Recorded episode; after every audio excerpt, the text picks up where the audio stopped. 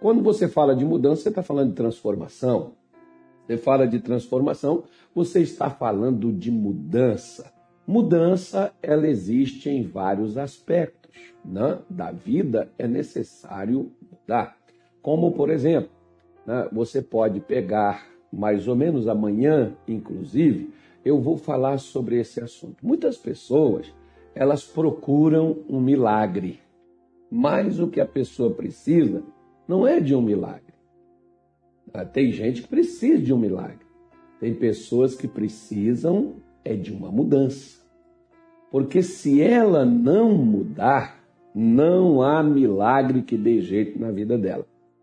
Né? Então tem muita gente, igual você pode pegar, por exemplo, quando Jesus transformou a água em vinho, a mudança foi da água para o vinho. Isso é um milagre. Isso aí é a parte é que Deus realiza. Agora, quando as pessoas estavam lá bebendo vinho, aquele vinho não existia, não saiu por si. Ele foi de uma transformação, uma mudança da uva, né, que vem ali o processo da fermentação. Aí não me pergunte se ele tinha álcool, se ele não tinha, também não sei dizer porque eu não tomei dele. Né? Então, houve ali um processo, uma mudança de uva para vinho. Isso é necessário milagre? Não. É necessário só que haja essa mudança. Então, tem coisas que necessita de Deus. Tem coisas que necessita de você e eu fazermos aquilo que Deus falou, para que a mudança de fato ela possa ocorrer.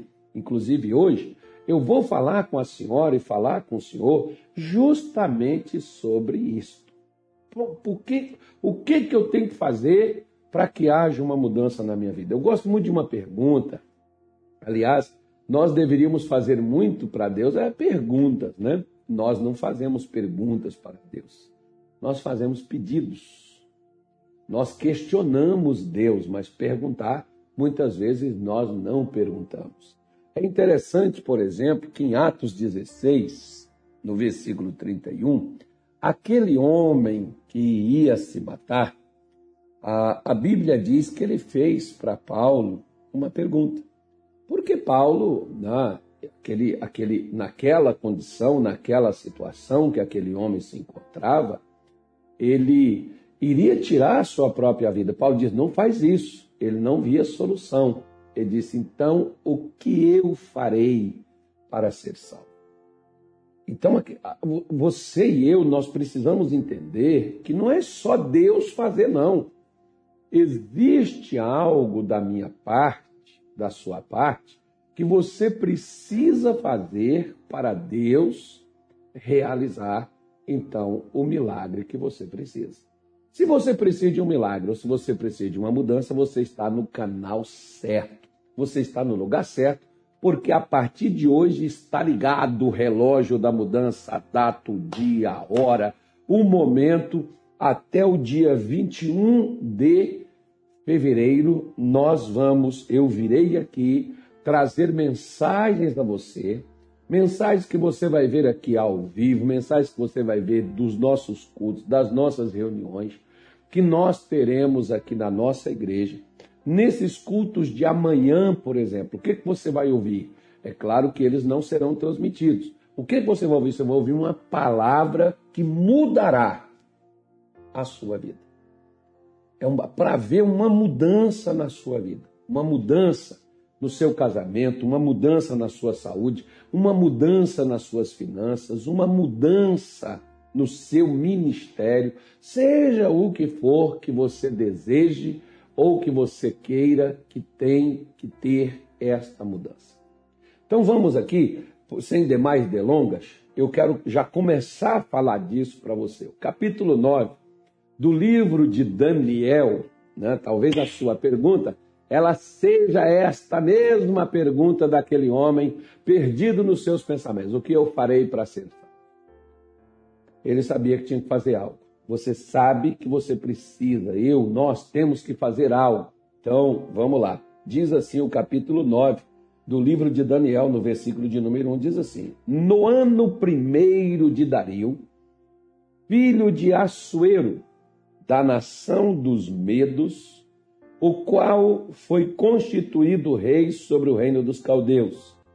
No ano primeiro do seu reinado, eu, Daniel, entendi pelos livros que o número de anos de que falou o Senhor ao profeta Jeremias, em que haviam de acabar as assolações, as destruições né, de Jerusalém, era de 70 anos.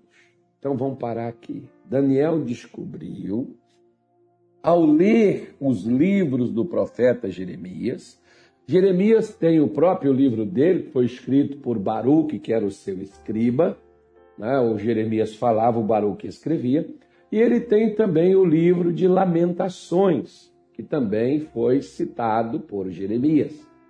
Daniel, então, foi procurar nestes escritos de Jeremias e ele descobriu que o tempo da destruição, do cativeiro, da prisão, o tempo do sofrimento, o tempo das lutas, o tempo da dor, era 70 anos. E esses 70 anos já haviam se passado, mas Israel continuou Babilônia. É isso que Daniel não entendeu. Ora, se Deus falou, tem pessoas, por exemplo, que elas dizem assim: É, pastor, o senhor falou aí no mês de janeiro. O que, que nós fizemos em janeiro? Foi o mês do que? Foi, o que, que nós fizemos em janeiro? Hã? O mês da proteção. O senhor falou aí o mês da proteção. Eu fui, roubado, o senhor quer saber. Né? O senhor falou aí um tempo atrás, teve uma pessoa que veio falar comigo e disse assim: É, o senhor falou que Deus iria dar não sei o que, não sei o que, eu perdi, foi meu emprego. Falei, bem feito para você. Por quê? Porque as pessoas, às vezes, elas dizem assim: é, mas eu vi o missionário pregando, o missionário pregou, falou sobre isso, que Deus ia fazer isso e isso, e Deus não fez coisa nenhuma. Aí deixa eu falar uma coisa para você. Quando Deus te fala, quando você pega a Bíblia, quando você está escutando uma pregação, uma palavra, então, supost, supostamente não. Definitivamente é Deus falando com você. O que você faz? Ah, Deus falou, Deus vai fazer. Vai não. É por isso que às vezes tem tantas pessoas decepcionadas, frustradas, porque elas leram uma coisa, ouviram uma coisa e aconteceu outra. Né? Por quê, pastor?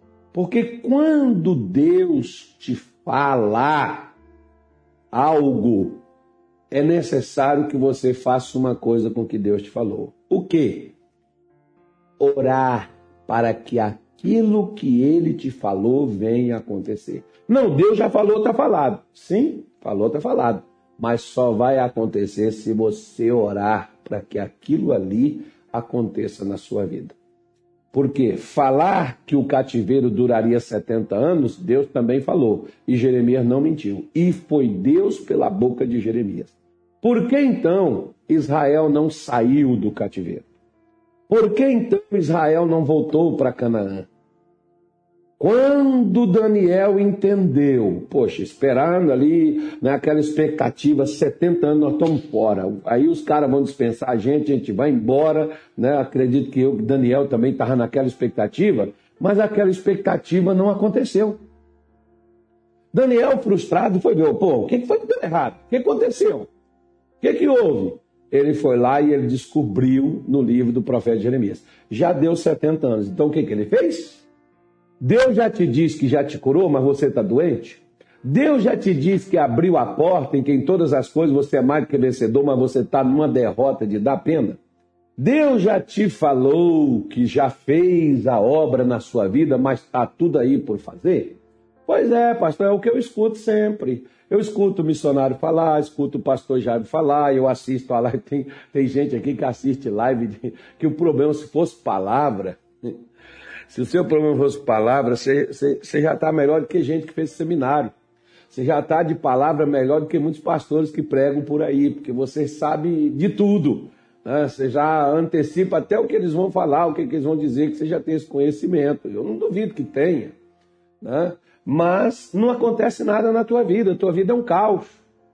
Tua vida é um sofrimento. Tua vida é uma negação. Tua vida né, é, uma, é uma situação complicada e difícil. Por quê? Porque quando Deus te falar, você precisa orar para o que Deus te falou acontecer na sua vida. Nós estamos falando, por exemplo, de mudança. Você tem que orar para que as mudanças venham na sua vida. Deus quer mudar a sua vida? Claro que sim. O próprio título, por exemplo, do ano de 2022 que o nosso missionário colocou, o ano da retomada, quando Israel voltou do cativeiro de Sião, eles estavam como aqueles que sonham e não acreditavam. Mas para eles voltarem de lá, minha senhora, meu senhor, meu amigo, para que o que se cumprisse o que Deus havia dito que traria eles de volta, eles tiveram que, ó, Daniel fez isso, versículo 3, ó. E eu dirigi o meu rosto ao Senhor Deus para o buscar com oração, rogos e o que mais? Pano de saco e cinzas. Ou cinza, né? Vamos, vamos, vamos tirar aí o plural. O que, que, é isso, pastor? O que, que, que, que Daniel teve que fazer? Olha só para você ver. Falar comigo, falar com você, Deus fala. Mas acreditar no que Deus fala é que é o problema. E sabe que às vezes, se você não orar, né? Se você não orar, se você não, não clamar a Deus, não buscar a Deus, se você muitas vezes em algumas situações, até mesmo aí fala de pano de saco, né? fala de roubos, orações, roubos, jejum, pano de saco, cinzas, né? se você não jejuar para quebrar, às vezes, as frustrações que existem em você, as decepções, não é, não é superar os demônios. Jejum não é para mudar os outros, gente. Jejum é para mudar a gente. É para mudar seus conceitos, seus tipos de pensamento, seus sentimentos, seus desejos, suas vontades, suas intenções, suas coisas assim. Jejum é para isso. Então o que que Daniel faz? Poxa, a gente estava na expectativa que a gente iria embora. Só que nós descobrimos que já passou os 70 anos e nós estamos aqui. Deus, o que, que aconteceu? Ele começa a orar para sair, para que Israel tivesse a condição de retornar do cativeiro, para que aquela palavra de Deus se cumprisse na vida dele. Se você ouve por aqui e sai por aqui, e você não ora para Deus cumprir, não, Deus falou, ele vai fazer. Bom, eu estou te mostrando aqui na Bíblia que Deus só fez depois que Daniel orou. E não foi uma oração simples, não. Foram 21 dias de oração, 21 dias de jejum, 21 dias de clamor, de levantar a mão para o céu e dizer: Deus, eu não estou entendendo mais nada. O Senhor diz que eu já sou sarado pelas feridas de Jesus, mas eu fui lá no doutor, a doença fez foi avançar. Senhor, porque nós não fazemos isso, pelo contrário. É, pastor, não foi dessa vez. Infelizmente, o Senhor é meu pastor, nada me faltará, mas para mim está faltando tudo, pastor. Mas está na hora de Deus, Deus vai dar. A hora de Deus é sua hora. É a hora que você encara, é a hora que você crê, é a hora que você busca Deus para mudar a sua situação e fazer acontecer na sua vida aquilo que Deus falou. Porque Deus deu lá, no, desde o Éden, Deus deu ao homem uma coisa chamada livre-arbítrio. Deus não sai empurrando garganta abaixo, como dizem em Minas Gerais, goela abaixo, minha nem sua. Deus não sai empurrando as coisas que nós não queremos. Ele quer fazer na nossa vida? Quer. Então manda alguém falar conosco, nos dar a palavra. Agora você quer que aquela palavra se cumpra? Ore. Se a oração não for suficiente, jejue. Se o jejum não for suficiente, se humilhe, porque o pano de saco. era a pessoa se humilhar diante de Deus, era a pessoa se rebaixar. Faça o que for que tiver que ser feito, mas que aquilo que Deus falou venha a acontecer na sua vida. Ah, pastor, eu não creio dessa forma, porque quando Deus fala, Deus faz. Então, peraí. Então, eu estou te mostrando de Bíblia, nós não vamos ficar aqui discutindo pensamento ou, sei lá, teologia. Vamos ver o que diz a Bíblia. Tá bom? Lucas, capítulo de número 1, pega aí então na sua Bíblia e vamos lá na Bíblia. Vamos, vamos ver o que, que a Bíblia diz. Não, o que você pensa, o que você crê, o que você acha, para mim não me interessa, acho que também não interessa para ninguém aqui. E como também não interessa para ninguém que está aqui nessa live, no fim de uma noite, talvez de um dia cansativo, não interessa nada você ouvir o que eu penso, o que eu acho ou o que eu sinto. Acho que só interessa para você que está me assistindo aqui ouvir a Deus. Então, eu estou aqui para te falar de Deus. Porque se for para falar de mim, não tenho palavra nenhuma para dizer a você. Então, veja bem. A Bíblia fala sobre um anjo chamado Gabriel. Esse anjo, ele apareceu a duas pessoas, simultaneamente praticamente. Ele apareceu a Zacarias, o marido de Isabel, e posteriormente ele apareceu a chamada Virgem Maria. E quando ele, ele apareceu à Virgem Maria e falou com ela, ela tinha dúvidas. Porque o que, que ele disse para ela? Ela ainda era noiva de José, ainda não tinha casado. Ele disse que ela seria mãe de uma criança. Como então esse filho nasceria? Então não seria de José. Né? Então seria como se fosse um adultério. Ela diz: Poxa, mas como é que vai ficar a minha situação? José vai me desprezar, eu vou ter tido como uma traição que eu fiz, eu vou, vou ser apedrejada. Olha o só, só, só o falatório que daria né? e o risco de morte que essa mulher corria. Porque naquele tempo não é como hoje. Naquele tempo a, a coisa era séria, as pessoas eram apedrejadas, eram e, e quem, quem cometeu e quem estava junto, né? Então, no caso dela, coitada, perderia a vida. E ela então pergunta para o anjo. É, o versículo 34, ela diz assim, olha, em Lucas 1,34 diz assim, E disse Maria ao anjo, como se fará isto, visto que não conheço varão? Eu não tenho marido, eu tenho um noivo. Mas nós somos noivos, mas não vivemos juntos, nós não coabitamos. Nós só vamos coabitar depois do casamento, que é uma boa dica para quem é solteiro, né? sofreria menos. Então, ele diz assim: Respondendo o anjo, disse-lhe: Descerá sobre ti o Espírito Santo, e a virtude do Altíssimo te cobrirá com a sua sombra. Pelo que também o santo que em ti há de nascer será chamado Filho de Deus. E eis que também Isabel, tua prima, concebeu a um filho em sua velhice, e este é o sexto mês para aquela que era chamada estéreo. Versículo 37 diz: Porque para Deus nada é impossível. Agora, olha o que, que Maria falou. Ó. Disse então Maria: Eis aqui a serva do Senhor. Cumpra-se em mim segundo a sua palavra. E o anjo ausentou-se dela. Está vendo aí como Maria pediu o cumprimento da palavra de Deus dada a ela? Se Deus te dá a palavra, mas você não ora, você não pede o cumprimento desta palavra, Deus não vai simplesmente fazer ela acontecer contigo só porque você orou. Até o dia de hoje, as promessas que Deus deu para mim e que eu orei para Ele cumprir elas na minha vida, Ele cumpriu. Ele fez. Até o dia de hoje, Deus me deu uma palavra quando eu entrei para o ministério. Deus me deu uma palavra. Onde eu te levar, expulse os demônios, cure os enfermos e diga ao povo da cidade: chegou meu reino. Onde eu fui, onde eu já tive a oportunidade de ir, expulsei demônio, orei por doente que foi curado, preguei a palavra de Deus e gente foi salva. Até o dia de hoje, Deus nunca falhou. Sabe por quê?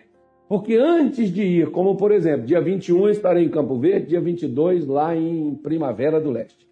Antes de ir, eu oro, Senhor, aquela palavrinha, tá bom? Senhor precisa cumprir aquele, aquela promessa do Senhor lá. Eu estarei indo lá, nesta confiança de que o Senhor vai cumprir. O Senhor vai me dar uma palavra para aquele povo, o Senhor vai me usar nos dons do teu espírito para poder ajudar aquelas pessoas que o Senhor vai levar nos nossos cultos. Por quê? Porque se Deus me dá a palavra, mas eu não oro, eu não creio que Deus irá fazer aquilo.